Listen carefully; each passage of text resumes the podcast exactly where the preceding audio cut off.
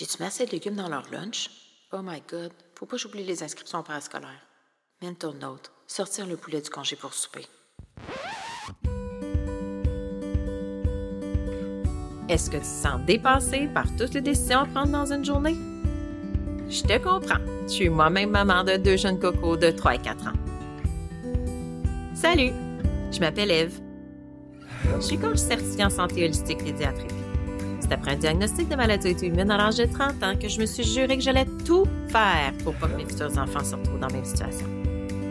Avec mon service de coaching, j'aide les mamans à se sentir outillées et confiantes de prendre des décisions éclairées pour la santé de leurs enfants.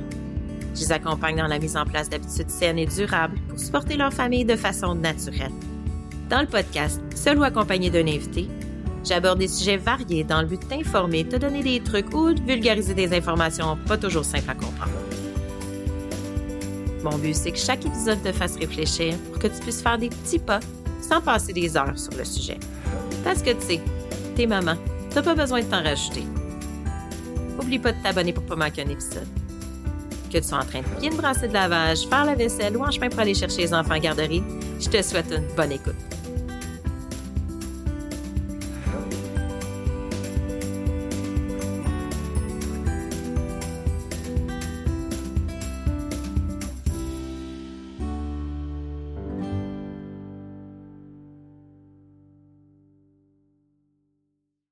Avertissement.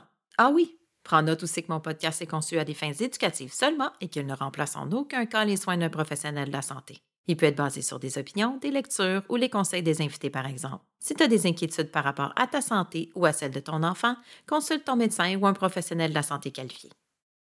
Salut! Bienvenue dans l'épisode 18 du podcast Petit pas santé. Aujourd'hui, je te présente une entrevue que j'ai faite avec une sage-femme, une fille qui savait déjà adolescente qui voulait être sage-femme. Elle s'appelle Maude Bergeron. Ça faisait longtemps que je voulais faire une entrevue avec une sage-femme. Je trouve que c'est une profession méconnue, mais qui est tellement importante pour nous, les femmes qui veulent avoir le choix d'accoucher ou d'enfanter comme elles le désirent. Bon, j'ai comme un parti pris ici parce que j'ai accouché avec sage-femme deux fois, deux suivis sage-femme. Donc, dans l'épisode, Maud nous explique un peu son parcours, c'est quoi exactement une sage-femme, c'est quoi la philosophie sage-femme, qu'est-ce qu'il faut ici au Québec comme étude pour devenir une sage-femme, etc., etc. Puis aussi, on parle du fameux projet de loi 15, en fait, qui est mis de l'avant par le gouvernement euh, de Christian Dubé, la grande réforme du système de la santé, qui propose une certaine mise sous tutelle médicale de la pratique sage-femme. Donc, euh, Maud va nous expliquer un peu en quoi ça consiste. Alors, euh, j'espère que tu vas prendre une chose ou deux pendant l'épisode. Je te garde pas plus longtemps. Bonne écoute. Salut Maud, comment ça va ce matin? Salut Eve, ça va bien? Oui. Les écouteurs, les éditeurs, les écouteurs, les éditeurs le voient pas, mais c'est le premier neige ce matin. Oui. c'est excitant. Euh, aujourd'hui, toi, Maude, j'aimerais ça que tu te présentes, mais euh, aujourd'hui, on va parler de la pratique sage-femme. On va faire un petit segment aussi sur le projet de loi PL15. Puis, euh, euh, on va commencer par, je vais te demander de te présenter, dire ce que tu fais et pourquoi, en fait, as-tu choisi ça comme métier? Mmh, belle question. Fait que tu l'as dit, moi c'est Maude, je suis sage-femme depuis 2018, maman de deux enfants, deux garçons, un de quatre ans puis un de trois ans. Mmh. moi, je suis. C'est dès le secondaire que j'ai eu la flamme pour la pratique sage-femme, euh, grâce à une émission télé qui a parlé de sage-femme. Fait que ça m'a tout de suite allumé, j'ai tout de suite trouvé ça super intéressant. Fait que dès le secondaire, j'ai voulu faire ça. Fait que j'ai fait tout mon parcours là, euh, bac à bac. je suis allée, euh, je suis allée au cégep à Sherbrooke en sciences de la nature. Puis ensuite, j'ai commencé mon baccalauréat euh, en pratique sage-femme. Puis gradué à 23 ans. Wow! C'est le fun, ça, de savoir, on a déjà tout de suite la flamme. C'est pour ça que sur tes réseaux, tu t'appelles Flamme Sage-Femme? Oui, oui, c'est ça. Pour moi, ça, c'est comme assez allumé puis elle s'est jamais éteint. Euh, elle peut varier dans le temps, évidemment, là, dépendamment de la vie, ce qui se passe, puis tout ça, mais euh, une fois qu'elle est allumée, euh, elle n'est pas partie pour moi. Wow! Donc, justement, tu as parlé d'un baccalauréat. baccalauréat. Donc, pour faire un baccalauréat sage-femme, tu es obligé de faire tes sciences de la nature ou non? Ben, il y a des, il y a des préalables. Fait que si tu n'as pas fait sciences de la nature au cégep, ben, euh, c'est chimie et biologie qui sont obligatoires. Fait que celles qui font un autre parcours, on en voit beaucoup là, qui, qui accouchent avec sage-femme, puis que là, c'est là que leur flamme euh, s'allume pour la pratique. Fait que c'est des retours aux études. Ben, ces femmes-là doivent faire, euh, ou ces hommes-là, doivent faire leur équivalence là, de chimie et de biologie. OK. Puis après ça, c'est un bac de quatre ans. Oui, par contre, ça va changer là, euh, dans la prochaine cohorte. Euh, le ministère a demandé qu'il y ait plus de sages-femmes graduées parce que la demande est de plus en plus grande. Fait qu'ils ont fait des gros travaux là, pour euh, remanier les cours puis remanier les sessions de, du baccalauréat. Fait que c'est toujours à l'UQTR. Il y a le même nombre de crédits universitaires, mais ça va se faire en trois ans et demi plutôt que quatre ans. OK, plus rapidement. Exact, pour en graduer plus oui, c'est ça. Pour euh, venir nous, soutenir euh, dans les maisons de naissance. Oui, parce que là, c'est ça, là, au, au, Québec, il y a comme un. qu'on en entend plus, plus en plus parler. Donc, j'imagine que c'est difficile d'avoir. Moi, je sais que quand je suis tombée enceinte, je m'étais fait dire ici au Québec, si, tu veux un suivi sage-femme, il faut presque que tu appelles avant d'être enceinte. C'est toujours le cas? Euh, c'est toujours le cas. Beaucoup de maisons de naissance ont des listes d'attente. Fait que, bon, pas avant d'être enceinte, mais comme la journée avant de le dire au partenaire, à l'autre parent, ben, c'est important d'appeler pour se mettre euh, sur une liste d'attente. Fait que nous, tu sais, on peut, quand on a une liste d'attente de, de clientes qui sont intéressées, puis on peut les rappeler jusqu'à 32 semaines de grossesse. Donc, euh, c'est arrivé là, des femmes à 28 semaines qui se font appeler. Finalement, on aurait une place pour toi. Est-ce que tu veux finalement commencer le suivi avec nous à ce moment-là, changer de professionnel? Puis, tu sais, celles qui disent oui sont d'habitude très contentes là, de, de, pouvoir le faire. Oui. Puis, euh, donc, comment ça se passe euh, justement? C'est quoi nos choix? C'est quoi la différence entre un suivi femme puis un suivi avec euh, un médecin à l'hôpital ou un obstétricien, par exemple? Bien, il faut savoir, premièrement, qu'il y a trois sortes de professionnels qui font des accouchements au Québec. Euh, il y a les sages-femmes, il y a les obstétriciens, puis il y a les médecins de famille qui font des accouchements aussi. Fait que chaque femme ou personne enceinte qui devient enceinte a le choix de son suivi. Donc, elle doit choisir un de ces trois professionnels-là. Euh, la différence, la particularité des sages-femmes, c'est que nous, on offre les trois lieux de naissance plutôt que seulement l'hôpital. Donc, euh, on offre le lieu de l'hôpital. Donc, vous pouvez accoucher avec votre sage-femme à l'hôpital. Ah. On peut aussi accoucher en maison de naissance. C'est comme euh, un établissement qui est juste pour les sages-femmes avec quatre chambres de naissance. fait que vous pouvez aller accoucher là-bas. Ou à domicile. Donc, à votre domicile, euh, vous pouvez donner naissance avec les sages-femmes. Puis, statistiquement, euh, les sages-femmes, euh, c'est quoi? Y a-t-il plus d'accouchements à l'hôpital, en maison de naissance, à la maison? C'est quoi le, plus populaire, je dirais? Ça dépend des régions. C'est pas tous les services sages-femmes qui ont accès à une maison de naissance. Des fois, c'est des fois, il n'y a pas un assez grand bassin de population pour offrir une maison de naissance puis que ça va la peine de, de construire et tout ça. Euh, fait qu'il y a, certaines, il y a certains services sages-femmes qui offrent seulement le domicile et l'hôpital. Mais dans les régions où il y a une maison de naissance, habituellement, c'est le choix le plus populaire. Mm-hmm. Euh, moi, je travaille au point de service de Grimby et nous faisons majoritairement des accouchements à domicile. On est à peu près à 80% d'accouchements à la maison. Euh, versus 10% à la maison de naissance de Sherbrooke, puis 10% à l'hôpital. OK, fait que c'est beaucoup plus, populaire à Grenby qu'à Sherbrooke. Oui, oui, ben oui. Puis je pense que ça fait partie de la culture, euh, la, culture de ma région. C'est pour ça que je peux pas me. Je peux pas parler pour tous les, points de service du Québec, là, mais c'est région dépendant. Oui. Ah, c'est vraiment super, ça. Puis euh, donc, comme je disais tantôt, le qu'est-ce que ça apporte de plus? Je dis bien pas que ça apporte de plus. Là. Moi, je sais parce que j'ai accouché deux, euh, deux enfants avec sage-femme, fait que je sais c'est quoi un accouchement avec une sage-femme. Je n'ai pas vécu euh, un accouchement à l'hôpital, fait que je peux pas parler, euh, sais, je sais pas c'est quoi exactement la différence là, vraiment avec le suivi, sais, au niveau du suivi avec le, médecin de famille, par exemple, ou L'accouchement, évidemment, c'est un si tu as vraiment un, problème avec tu n'as pas le droit, ben, pas que tu n'as pas le droit, mais si tu le sais qu'il faut que tu accouches absolument avec une césarienne, tu ne peux pas accoucher avec une sage-femme. Euh, c'est l'obstétricien qui va faire ça. Mais mm-hmm. euh, c'est quoi vraiment la différence là, entre le suivi euh, sage-femme, le suivi, puis l'accouchement aussi, parce qu'il y a des grosses différences au niveau de l'accouchement. Mm je dirais que la principale différence, c'est. Ben, il y a deux différences notable. Premièrement, c'est que euh, notre philosophie sage-femme, notre paradigme de pratique est différent de, du suivi médical régulier.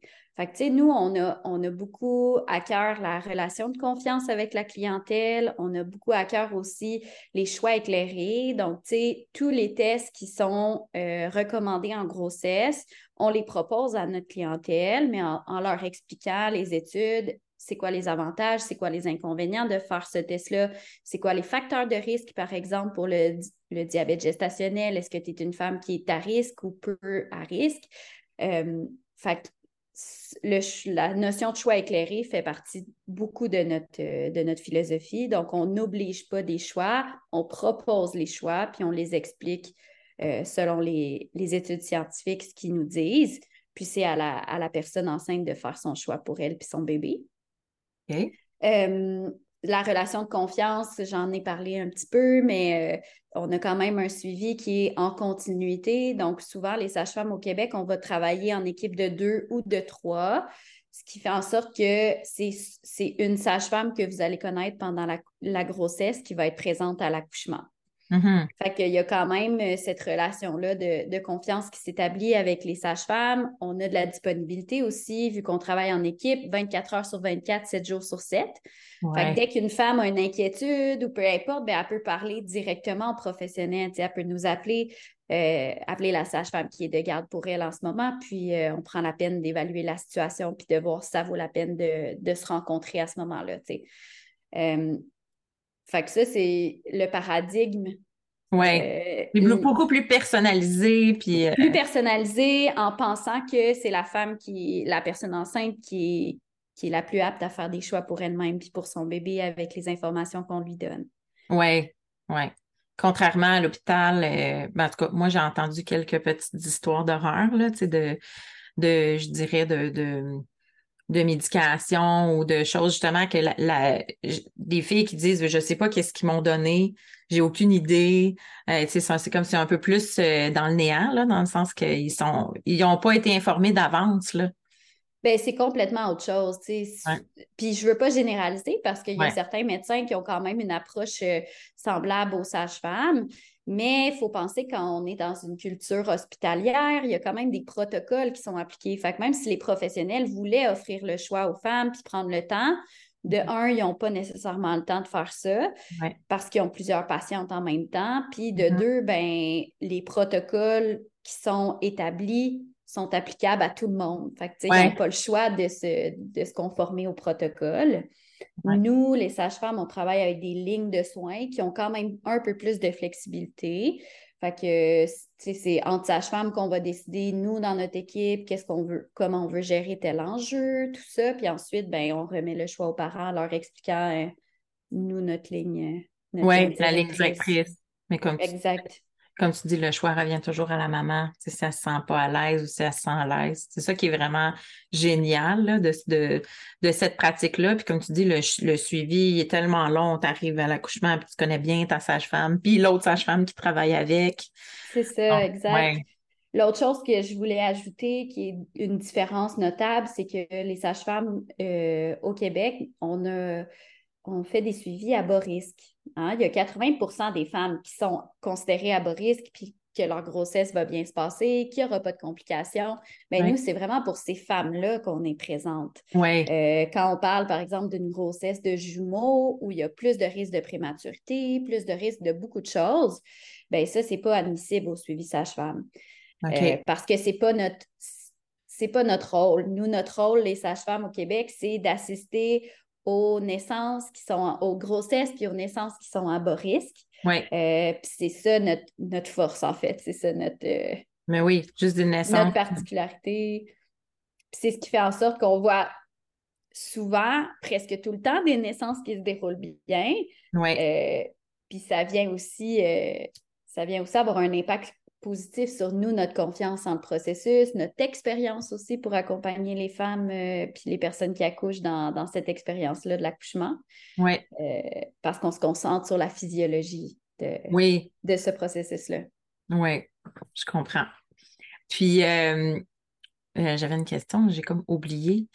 c'est quoi les différences de risque, justement. Moi, j'avais entendu des chiffres là, quand j'étais enceinte, puis je, voulais faire justement un choix éclairé pour moi parce que, bon, je n'étais pas tout à fait à l'aise. Je me voyais pas accoucher chez moi. Tu sais, la première accouchement, j'étais. J'étais pas sûre. Justement, je me disais, ah ben là, s'il arrive quelque chose, nan, même si on fait confiance à notre sage-femme, c'est vraiment, comme tu dis, c'est personnalisé. C'est vraiment mm-hmm. nos besoins, nos choix. Puis mon conjoint était déjà au début, quand j'ai commencé à parler de sage-femme, c'était comme Oh, que c'est ça? Comment ça, une sage-femme, tu sais? Puis euh, moi, je pense, je me rappelle pas si c'était ma doula ou ma, mon, ma sage-femme qui m'avait parlé des statistiques, justement, au niveau euh, de, du, de la finalité de, de, la grossesse, par exemple, euh, plus de risques s'il y a, mettons, une médication, un une certaine médication à accoucher en en césarienne, par exemple. Moi, j'ai été, euh, mon premier accouchement, c'était très difficile. J'étais dans l'Ouest canadien, puis j'ai accouché finalement. Mm. Ben, j'étais à l'hôpital avec ma sage-femme. Puis euh, ça aurait pu se terminer en, en césarienne. J'ai eu une super ostéopathe qui est venue placer le bébé. Mais après ça, j'étais tellement épuisée que là, ben, j'avais une douleur aussi, puis ils m'ont donné le choix. Est-ce que tu veux, tu es tellement fatiguée, on ne sait pas ça va être quoi ta capacité à pousser le bébé de façon efficace. Est-ce que tu veux une épidurale? Est-ce que tu veux pas? Tu sais, puis ils me rappelaient justement c'était quoi les risques et tout. Puis euh, c'était un des chiffres, c'était quelque chose comme là, tu le sais, si tu vas en épidurale, tu as tant de pourcentage de chances que, bon, ben, ça va se terminer, en, mettons, en césarienne, comparativement, mm-hmm. ou whatever, ou veux-tu aller directement à la césarienne, là, c'était comme le... Et finalement, le bébé s'est placé, puis ça s'est super bien passé. Mais dans ma tête à moi, dans un suivi traditionnel, probablement que ce serait terminé en césarienne parce que je n'aurais pas eu accès à cet ostéopathe-là qui est venu pour m'aider, mm-hmm. placer le bébé et tout.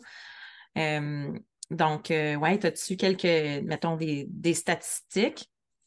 Ben, il faut savoir que la pratique sage-femme, ça a été étudié au Québec avant d'être légalisé. Fait que c'est depuis 1999 là, que, que c'est reconnu par le gouvernement, c'est couvert par l'assurance maladie. Donc, c'est totalement gratuit quand tu as une carte d'assurance maladie au Québec, ce suivi-là.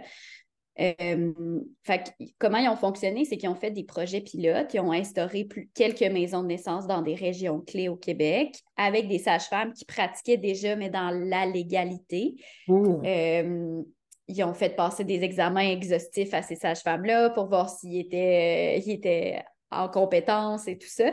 Puis, ils ont fait travailler là, pendant, euh, pendant deux ans pour étudier comment ça se passait les accouchements avec sage-femme. Puis ce qu'ils ont trouvé comme euh, statistique à peu près, euh, ça date de 1997, il y avait quatre, quatre fois moins de forceps avec les accouchements avec sage-femme, huit fois moins de ventouses, cinq fois moins d'épisiotomie. Là, tu parlais de césarienne, deux fois moins de césarienne, euh, deux fois moins de prématurité, Wow. Puis il y avait un taux d'allaitement de plus de 98 ce qui est, ce qui est supérieur à ce qui était vu là, avec d'autres suivis. Ah. Fait que avec ces statistiques-là très convaincantes, euh, ils ont décidé de, miser sur la pratique sage-femme au Québec, puis euh, de rendre ça plus, euh, plus accessible en le rendant gratuit pour les femmes, puis en desservant plusieurs régions au Québec avec ces services-là. Puis euh, là, tu parlais de 99. Donc, c'est en 99, est-ce que c'est, euh, est-ce que c'est, ouais, pardon, cette année-là qu'ils ont instauré comme le bac, justement, pour la pratique ouais. OK. Oui, la première cohorte, si je ne me trompe pas, c'est en 99 qu'elle a gradué. OK. OK. Puis quand je voyais des choses, justement, on va en parler tantôt de, l'enjeu de la loi PL15, là. Euh, j'ai lu plusieurs articles qui disaient que ça fait, ça fait 50 ans qu'on qu'on a accès à la pratique sage-femme, mais ça fait pas 50 ans que c'est légal? Non, ça fait pas 50 ans que c'est légal. Mais ça fait peut-être 50 ans que les femmes se battent pour avoir accès à ça, par Oui, ben oui, parce qu'avant que ça soit légalisé, il y avait des sages-femmes euh, qui n'étaient pas illégales, mais qui étaient allégales, dans le sens où c'était pas. C'était pas, euh, ouais, c'était pas encadré. C'était pas encadré, exact. Il n'y avait pas d'ordre professionnel. Aujourd'hui, on a un ordre professionnel des sages-femmes qui, qui, a des exigences, qui vont nous évaluer aussi, tout ça. Euh, fait que les sages-femmes, ça date de loin quand même, sauf que c'est des services qui étaient privés. Fait que les, les femmes qui voulaient accoucher avec sage-femme, ben, il fallait qu'ils trouvent une sage-femme qui, qui, était dans sa région, il fallait qu'elle qu'elle paye cette sage-femme-là pour que cette sage-femme-là puisse payer son matériel, mais aussi qu'elle puisse euh, vivre, vivre de son travail. Fait que c'était plus compliqué, puis c'était moins, euh, c'était moins accessible pour les femmes euh, de toutes les tranches de la société. Là. Oui. Puis est-ce que tu sais, on parlait justement de l'accessibilité à une sage-femme, est-ce que tu sais, parce que là, s'il accélère le bac et tout, puis qu'il y a de la demande, est-ce que tu sais quel pourcentage, je dirais, de femmes qui veulent avoir un suivi de sage-femme qui n'y ont pas accès présentement? Non, c'est pas. Très bonne question, j'ai aucune idée. Ce que je sais, c'est que dans la. Tu sais, à chaque, à chaque 10 ans, le gouvernement fait une mise à jour sur ses objectifs pour les 10 prochaines années en soins de santé. Puis, euh, dans la dernière, euh, je pense que c'est une euh, truc de périnatalité, je me souviens plus c'est quoi le nom, peut-être qu'on pourra clarifier dans ton introduction. fait que dans ça, ils, voulaient idéalement avoir 10% des accouchements au Québec qui soient faits par les sages-femmes. Parce qu'au niveau santé publique, vu les issues qu'on vient de parler, qui sont vraiment meilleures pour les mères et les bébés, ben c'est sûr que c'est avantageux au niveau santé publique de miser sur les sages-femmes pour les, grossesses qui sont à bas risque et les accouchements à bas risque. On sait que c'est à peu près 25% moins cher pour le gouvernement un accouchement avec sage-femme qu'avec médecin. Oh, c'est à ne pas négliger. C'est à ne pas négliger quand on sait qu'il y, a, quand même beaucoup de bébés qui naissent euh, au Québec euh, chaque année. Fait que, fait que je sais que quand même, euh, l'optique du gouvernement, c'est de vouloir euh, de plus en plus de sages-femmes pour accompagner les femmes et les familles là-dedans. Puis la demande est grandissante aussi venant de la clientèle. Puis, euh, qu'est-ce que tu dirais à une maman qui hésite, mettons, qui se dit, ah, ben justement, qui a peur, parce que vous êtes équipé, là. Tu sais, qui a peur que, ah, ben là, s'il y a quelque chose qui va pas bien, si ça se passe pas bien, qu'est-ce que la sage-femme a fait? C'est quoi les recours? Tu sais, comme on le sait, moi, je sais parce que je suis accouchée à la maison de naissance, ça prend tant de temps avant que l'ambulance arrive, ils ont tous les mm-hmm. équipements là. Donc, c'est quoi? Qu'est-ce qu'on dit à une maman qui est comme, qui hésite, qui veut vraiment un, un suivi sage-femme, mais mettons qu'il y a une petite crainte à ce niveau-là, tu sais, que justement, si si, bon, on le sait que la grossesse est techniquement pas à risque, mais si finalement, ben ça, ça finit que, bon, il y a peut-être qu'il y a besoin d'une césarienne. C'est comment que ça mm-hmm. se passe? Comment qu'on comment qu'on les rassure, ces moments-là, pour dire que, regarde, il n'y a pas beaucoup de chances que ça arrive, mais quand ça arrive, on est préparé. Exact. Ben, en fait, euh, l'Ordre des sages-femmes du Québec, il nous encadre, il nous demande de faire une formation complète sur la réanimation de bébés à chaque deux ans. Fait qu'à chaque deux ans, les sages-femmes, on est formés l'équivalent des médecins pour réanimer un bébé qui aurait besoin d'assistance à la naissance. Euh, la majorité du matériel pour cette réanimation-là complexe, donc intubation, oxygène, euh, adrénaline qu'on pourrait avoir besoin de donner au bébé, tout ça, on a ça à la maison de naissance, à mm. domicile également. Ouais. Euh, fait qu'on est quand même formé pour intervenir quand ça arrive. Euh, même chose pour les urgences obstétricales, c'est aux trois ans qu'on doit refaire notre formation. Fait que, par exemple, une hémorragie de la maman après l'accouchement, ben, on est aussi formé pour intervenir à ce moment-là. Il euh, faut savoir qu'on est aussi, les sages-femmes, dans une approche différente. On est dans une approche préventive. Ce que ça veut dire, je donne un exemple, un travail comme le tien que tu m'as partagé tantôt qui est très, très long. Mais disons qu'on est à domicile ou à la maison de naissance, donc on n'est pas à l'hôpital. Un accouchement très long, ça peut, ça peut amener d'autres complications plus tard. Par exemple, euh, un utérus qui a travaillé trop fort pendant trop longtemps puis qui commence à saigner, à avoir une hémorragie. Fait que nous, quand on voit qu'un travail est trop long, ben, on va transférer à ce moment-là les soins à un médecin et donc on va aller à l'hôpital à ce moment-là, alors que ce n'est pas urgent pour prévenir les urgences qui pourraient arriver. notre façon de travailler, c'est différent parce qu'on n'est pas à l'hôpital. Euh, souvent, ce qui va arriver, par exemple, pour un travail très long, c'est qu'on s'en va à l'hôpital avec la cliente, on continue de l'accompagner, mais là, les soins sont donnés à un médecin. Fait qu'il y a un médecin qui est dans la chambre, qui surveille tout ça. Euh, si on peut rester comme, comme accompagnante, on le fait. Puis là, ben, probablement que le médecin, il, ne fera pas grand-chose de plus ou il va continuer à observer la situation. Il va peut-être proposer des interventions pour euh, aider que l'accouchement se, se, passe plus rapidement. Mais au final, on n'est pas dans l'urgence d'agir, puis c'est pas une question de vie ou de mort à ce moment-là. Oui, oui. Sauf que pour nous, dans notre approche, c'est vraiment d'y aller en prévention de devoir gérer une, urgence, une hémorragie ou autre urgence. Puis quand ça survient, ben, on a quand même la formation pour intervenir. Puis on va transférer les soins à ce moment-là euh, pour une surveillance, pour, euh, pour du soutien. Oui, oui. juste d'un coup. Juste comme tu dis, en prévention. D'un coup qu'il arrive quelque chose, au moins on est On va pas. Euh, puis, euh, qu'est-ce que je voulais dire aussi? Puis, c'est quoi le suivi euh, après? Parce que quand on mm-hmm. accouche, hein, avec notre médecin de famille, on va voir notre médecin de famille en, pratique sage-femme. Moi, je pense qu'en Colombie-Britannique, c'était trois mois. Ici, au Québec, c'est deux mois de suivi postnatal. Pas tout à fait deux mois, c'est six semaines. Jusqu'à six semaines dans la vie d'un bébé.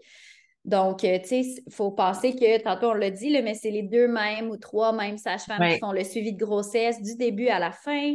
C'est ces sages-femmes-là qui vont être présentes à l'accouchement. Puis ensuite, on est là pour vous accompagner euh, dans votre parentalité jusqu'à six mois. Euh, pas six mois, six semaines. Six semaines. J'aimerais bien six mois, mais. c'est très long. ça. Fait que jusqu'à six semaines. Fait qu'on va, à chaque visite euh, postnatale, on va évaluer l'allaitement si c'est le désir de la, personne qui, qui, a enfanté. Euh, on va évaluer l'état du nouveau-né, l'état de la mère. plein de choses comme ça. On offre trois visites postnatales à la maison. Oui, fait que dans la première semaine, il y a, trois visites d'une sage-femme qui vient vous voir à la maison. Vous n'avez pas besoin de vous déplacer. Mm-hmm. Ensuite, il y a un rendez-vous habituellement vers deux, trois semaines de vie, puis un à six semaines. Ce qui est vraiment génial. Les, euh, les visites à la maison, là, ça, c'est vraiment top. ben, ça nous permet aussi de voir la, personne dans son environnement. Par exemple, pour un soutien à l'allaitement, ben, c'est toujours mieux si elle est dans sa chaise avec son coussin d'allaitement, avec sa façon de faire, tout ça, versus au bureau où ça se passe super bien au bureau, puis elle retourne chez elle, puis là, le setup n'est pas pareil. Ouais. Fait que ça nous permet vraiment d'aller euh, dans, d'aller dans le petit cocon. Puis, nous, on croit vraiment que l'idéal dans la première semaine, c'est de rester à la maison, en peau à peau, avec bébé euh, allongé, pas trop, pas trop sortir. Fait que, ça vient aider ça aussi. Prendre le temps du euh, quatrième trimestre aussi. Là. Exact, c'est ça. Oui. Euh, puis, euh, on en a parlé tantôt, j'avais ça comme question, dans le fond. Juste si on veut un suivi, suivi femme on trouve où est-ce qu'on appelle? À la ben maison, ou si on a une maison de naissance dans notre région, ou ceux qui n'ont pas de maison de naissance dans leur région, est-ce c'est, où est-ce qu'ils appellent? Y a une association que tu peux appeler? C'est quoi les. Euh, ben, probablement que sur le site euh, de l'Ordre des sages-femmes, il doit y avoir toutes les régions qui sont desservies. Je sais qu'on a 15 régions desservies par des services sages-femmes au Québec. Euh, habituellement, le plus facile, s'il y a une maison de naissance, c'est d'appeler à la maison de naissance. On va prendre les informations. C'est quand la date prévue d'accouchement, est-ce que c'est un premier bébé, un deuxième, troisième, etc. Puis on va vous mettre sur la liste d'attente. Si vous êtes assez rapide puis qu'il y a de la place, ben on va vous on va commencer le suivi euh, tout de suite. Mais comme je disais tantôt, jusqu'à 32 semaines, là, on pourrait vous appeler pour une place qui se libère. Euh, quand il n'y a pas de maison de naissance, ben, c'est le service sage-femme de la région. Fait que euh, souvent, il y a quand même un secrétariat à contacter pour se mettre sur la liste. Super. Puis, est-ce que vous faites, euh, je ne sais pas si c'est au Québec qu'ils le font, je pense que oui. Est-ce qu'il y a beaucoup de. Hum, est-ce que vous faites des. Euh, ben, en anglais, je pense que c'est des VBAC, des accouchements après sage-femme, euh, après césarienne? Est-ce que c'est considéré comme une, grossesse à risque, ça, ou non? Non. Non. Fait qu'on en fait, on en fait, dépendamment des équipes, la majorité des équipes offrent les trois lieux de naissance quand on a seulement eu une césarienne antérieure. OK. Puis, euh, c'est sous forme de choix éclairé là, par, rapport à, la clientèle. Fait qu'on leur explique les, risques, les avantages, les inconvénients euh, d'avoir une césarienne d'emblée ou de tenter un, un AVAC qu'on appelle. Euh, oui, c'est ça, je te l'ai vu. un AVAC. fait, que, fait que voilà, fait qu'on on peut effectuer les suivis des femmes qui ont déjà eu une césarienne. Puis là, il y a, y a un, projet de loi que le gouvernement euh, Dubé euh, est en train de changer des affaires, là, M. Dubé. Oui. A d'autres choses qu'on n'a pas dit avant ça, avant qu'on parle de ça. Mais euh, il, tente de changer un peu la gouvernance de la pratique sage-femme avec le projet de loi 15. Est-ce que tu peux nous en parler au meilleur de ta connaissance du dossier? Oui, c'est des questions qui sont complexes. J'avoue que je n'ai pas lu tout le projet de loi. Moi, je ne fais pas partie du regroupement des sages-femmes du Québec ou de d'autres organismes qui se sont penchés vraiment sur la question, mais je vais y aller avec, euh, avec ce que je sais quand même euh, de tout ça. Euh, dans le fond, le projet de loi 15, c'est la réforme du système de santé. Oui, c'est ça. Puis euh, ils vont beaucoup jouer dans les algorithmes puis dans les organigrammes des établissements. OK? Fait qui, qui est avec qui en équipe, euh, quel professionnel est sous la tutelle de d'autres professionnels, etc. Fait que ça joue beaucoup sur la structure, dans le fond, de, des équipes de, de professionnels. Oui. Euh, fait que nous, la première chose que, que ça va changer, c'est que nous, en ce moment, on a une coordonnatrice à la maison de naissance qui s'appelle notre responsable des services sages-femmes. Cette coordonnatrice-là, c'est une sage-femme, puis c'est une coordonnatrice. Fait que c'est pas notre chef des sages-femmes, c'est plus une, une sage-femme qui va nous guider. Euh, elles, elles aiment bien s'appeler la sage-femme des sages-femmes. Fait que, elle prend soin de nous, euh, elle est là pour nous guider, nous soutenir, tout ça. Euh, fait qu'il n'y a pas de hiérarchie dans ce, dans, dans ce poste-là de coordonnatrice des services de. Fait que le premier le premier changement, c'est qu'à la place d'être dans un rôle de coordination, cette responsable des, services sages-femmes-là va arriver avec un rôle de hiérarchie euh, qui est semblable à ce, que, ce qui est fait en milieu hospitalier. OK. Ça devient la bosse. Ça devient la bosse des sages-femmes. Cette sage-femme-là, cette responsable des sages-femmes va s'appeler la chef de département des sages-femmes. Euh, cette chef des départements des sages-femmes-là va être sous l'autorité, elle, elle va avoir au-dessus d'elle un directeur médical. Euh, le directeur médical, c'est un médecin. Puis lui va avoir le rôle d'approuver les règles de soins du département, de décider de faire des changements, même si la chef n'est pas d'accord, euh, ou de, de changer des choses dans notre département alors que l'équipe et la chef ne sont, ne sont pas d'accord. Ouais. Euh, fait que ça, c'est le premier point. Deuxième point, c'est que en ce moment, euh, comment c'est organisé, c'est qu'on euh, on a un conseil des sages-femmes. Fait que chaque équipe de, de sages-femmes a un conseil des sages-femmes. Puis ce conseil-là a plusieurs responsabilités légales en lien avec, par exemple, l'organisation des services, la qualité des soins, la compétence des sages-femmes. C'est ce conseil-là des sages-femmes qui va émettre des recommandations. Tantôt, on en parlait, mais de lignes de soins ou de lignes directrices.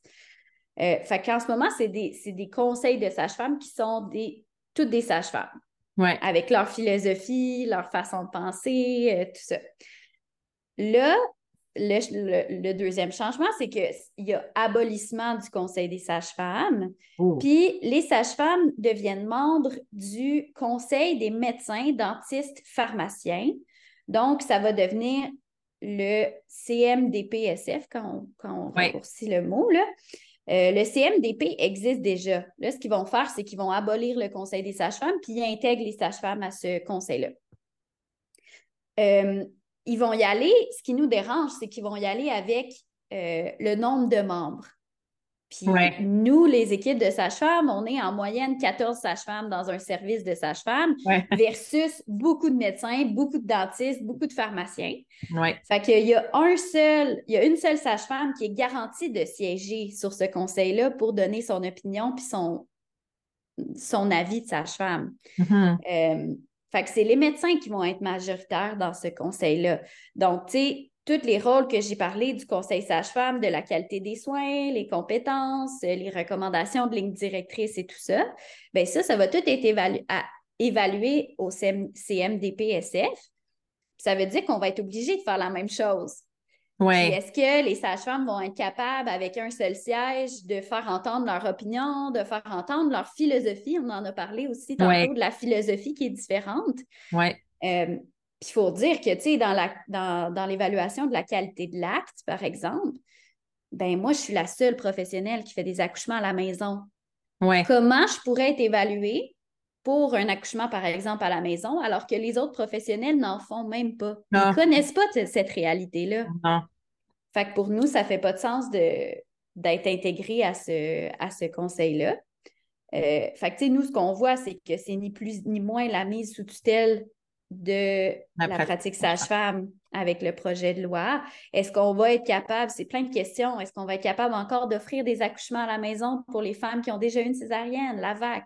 Ouais. Euh, est-ce qu'on va pouvoir euh, offrir des, des, soins encore dans notre philosophie, dans le libre choix, dans le choix éclairé? On n'est pas certaine que ça, ça va être conservé.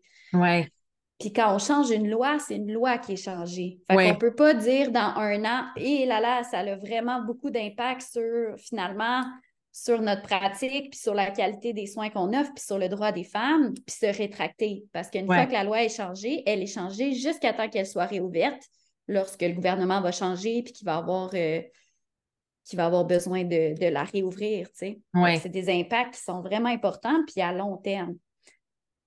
Euh, fait que c'est ça. Fait que c'est ça qui nous inquiète. C'est ça qui inquiète les femmes aussi de, de se faire restreindre le choix euh, de leur professionnel. Parce que dans le fond, nous, les sages-femmes, on pratique autrement que les médecins. Alors, les femmes qui viennent prendre un suivi sage-femme veulent un suivi sage-femme et non pas un suivi sage-femme sous tutelle médicale. Euh, fait que ça risque d'avoir quand même, euh, quand même beaucoup d'impact. Puis je crois que ça va être aussi région dépendant dans le sens où, tu sais, euh, il y a des régions où l'entente est plus difficile, il y a des régions où ça se passe super bien, il y a des philosophies aussi de, de CIUS. Ouais. Euh, l'organisation, est-ce qu'il est croit aux sages-femmes? Est-ce qu'il connaît bien les sages-femmes? Ben, souvent, c'est de la méconnaissance, en fait. Ouais. Souvent, on, on, se bute à des préjugés. Les médecins peuvent avoir des préjugés, les autres professionnels des préjugés parce qu'ils ne connaissent pas ça. Mm-hmm. Fait que, tu dans certaines régions, ça pourrait bien se passer quand même, ces changements-là, mais dans d'autres régions, ça pourrait être euh, catastrophique. Oui, oui, ça, j'en ai, ai entendu parler que il y avait, y avait des régions qui avaient beaucoup plus d'ouverture, justement, quand il y avait euh, mais, les accouchements euh, sage-femme à l'hôpital, surtout. Oui, puis tu sais, euh, ça dépend aussi si c'est un nouveau service, on n'a pas eu le temps de créer des liens tant que ça avec les équipes versus si ça fait longtemps qu'on est, euh, qu'on est installé dans la région. Oui, parce que si ça fait longtemps, tu arrives à justement, tu arrives, tu connais déjà toutes les infirmières qui sont là, tu n'as pas le même, la même euh, relation. Ben, c'est sûr. Moi, je vois, moi, ça me titille beaucoup, en fait, parce que j'ai, mm-hmm.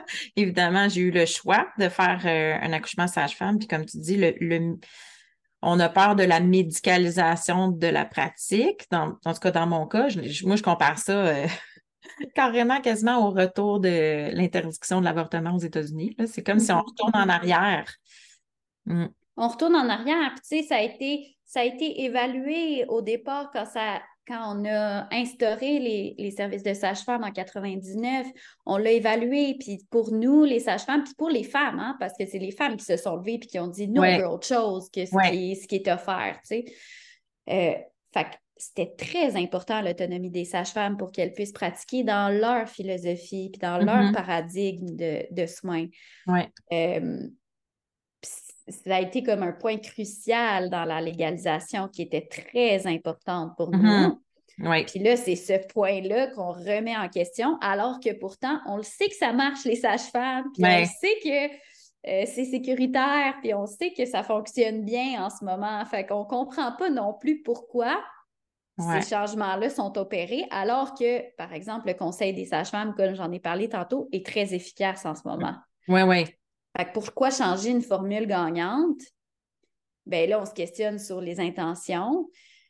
Euh, même si le gouvernement dit qu'il n'y a pas d'intention d'enlever les trois lieux de naissance et tout ça, mais ah, je ne sais pas s'ils réalisent l'impact que ça peut avoir, tu sais.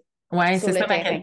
Oui, c'était ça ma prochaine question. Fait que dans le fond, eux autres, ils répondent oui, mais on ne changera rien à vos affaires, on fait juste changer la, la structure, mais vous allez avoir le droit de faire tout ce que vous faites en ce moment. C'est un peu ça. C'est ça. Mais après ça, sur le terrain, est-ce que ce sera ça pour vrai? Oui, c'est ça. Reste à voir, tu sais. Mm-hmm. Tu sais, on s'entend qu'accoucher, euh, c'est un acte naturel, là. Je veux dire que qui justement si la grossesse n'est pas à, risque, euh, il y a des femmes, moi j'ai des femmes dans mon entourage qui choisissent même d'accoucher chez elles sans sage-femme, sans doula.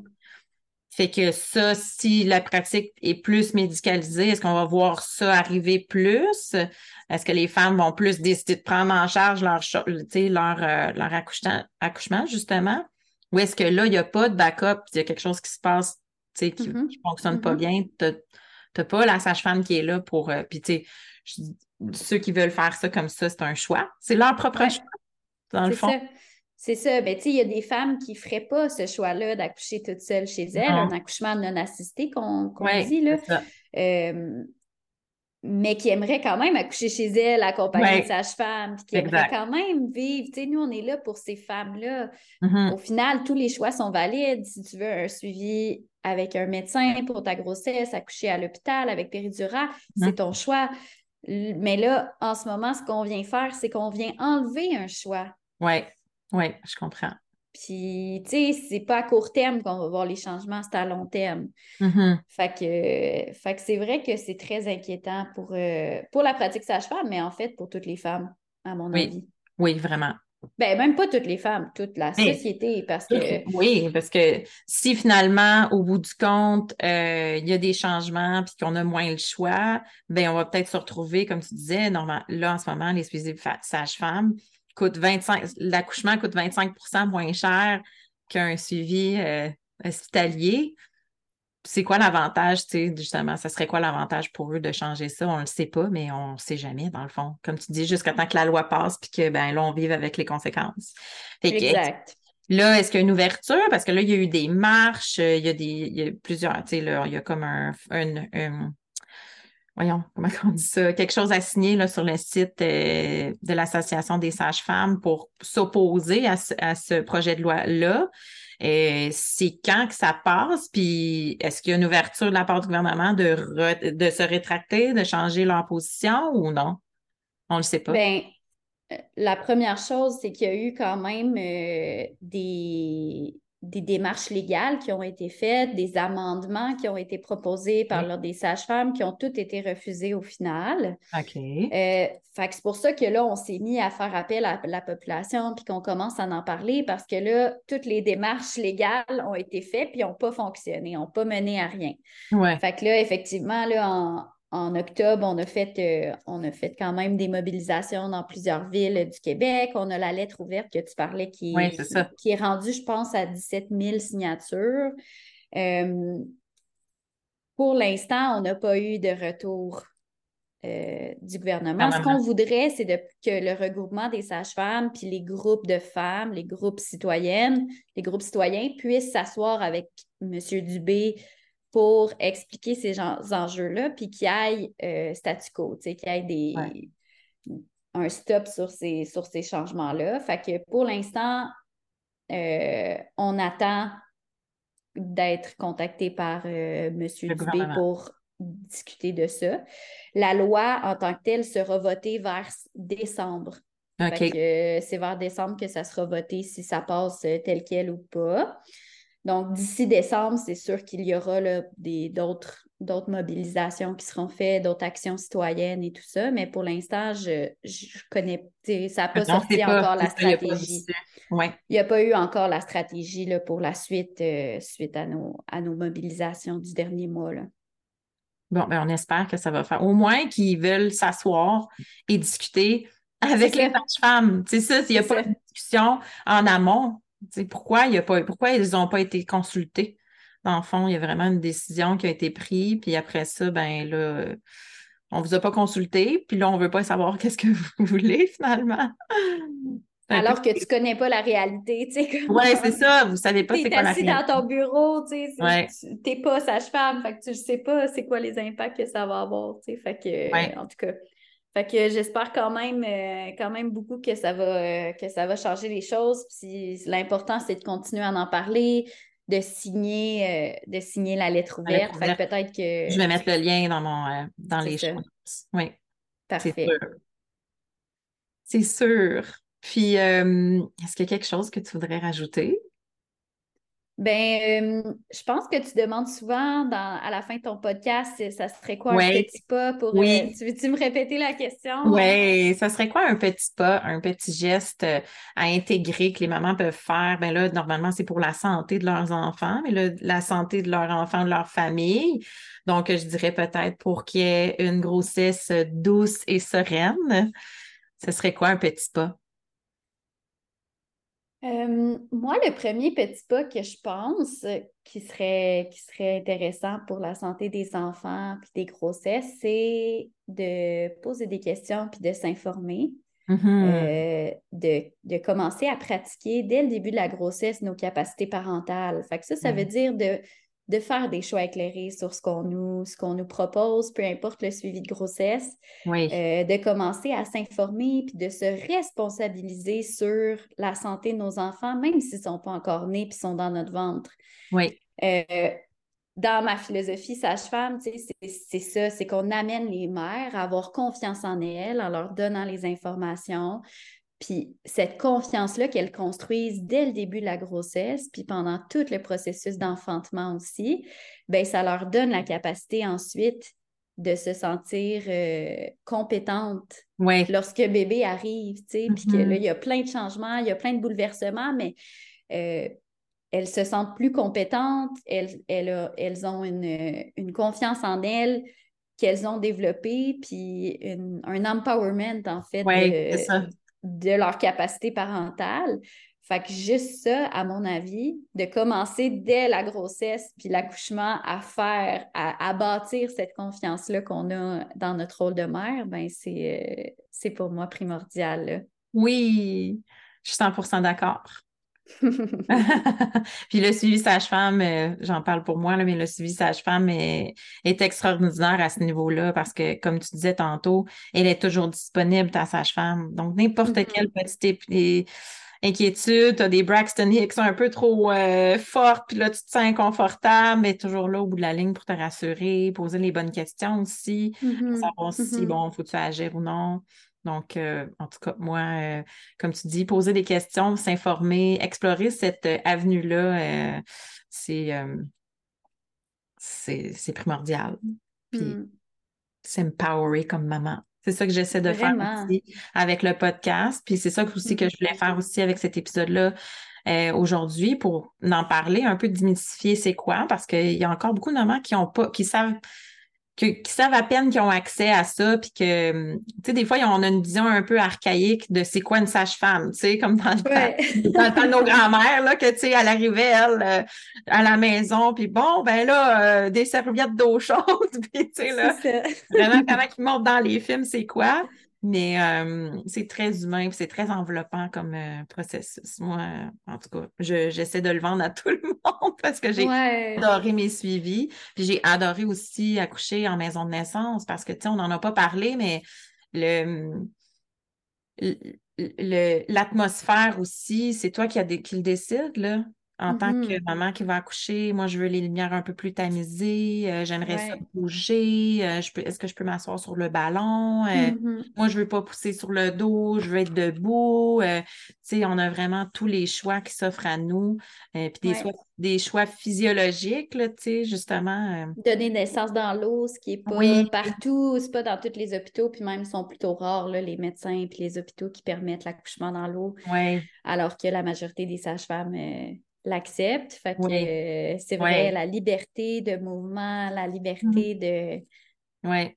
Puis aussi de. De choix de manger. Moi, euh, tu sais, j'ai mm-hmm. avant ma, deuxième, les deux heures avant d'accoucher, de, euh, je me bourrais la face à la maison. C'était tellement bon ce que je mangeais. Puis entre les contractions, je me prenais une bouchée, puis là, hum, c'est bon! Mais ça donne des forces, hein? Mais j'ai ben accouchement dans l'eau, j'ai accouché dans l'eau aussi, puis c'était ah. pas prévu, mais c'est juste arrivé comme ça. C'est ça. Si t'es bien, si, tu pousses puis t'es bien dans l'eau, pourquoi pas? Pourquoi, devoir sortir à ce moment-là? Oui, c'est ça. J'avais l'impression que mes, mes contractions, il y avait une demi-heure qui se passait, puis c'était pas ça pantoute.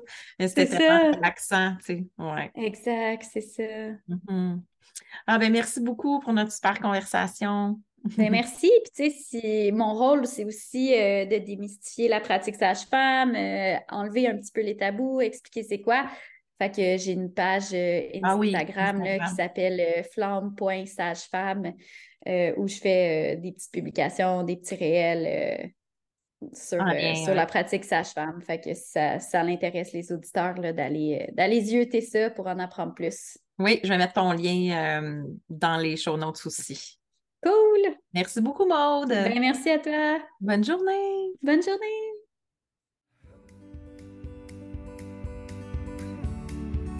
Merci d'avoir écouté l'épisode. Si tu as aimé ça, n'hésite pas à aller mettre des étoiles sur ta plateforme d'écoute et me laisser un commentaire. C'est super apprécié parce que c'est ça qui va permettre à plus de mamans de connaître le podcast. Tu peux aussi me retrouver sur Petit Pas Santé sur Instagram ou Facebook. Je te souhaite une bonne semaine, puis n'oublie pas que le but, c'est pas d'être parfaite, mais bien de faire de son mieux. Et peu importe où t'es rendu, dis-toi que chaque petit pas compte.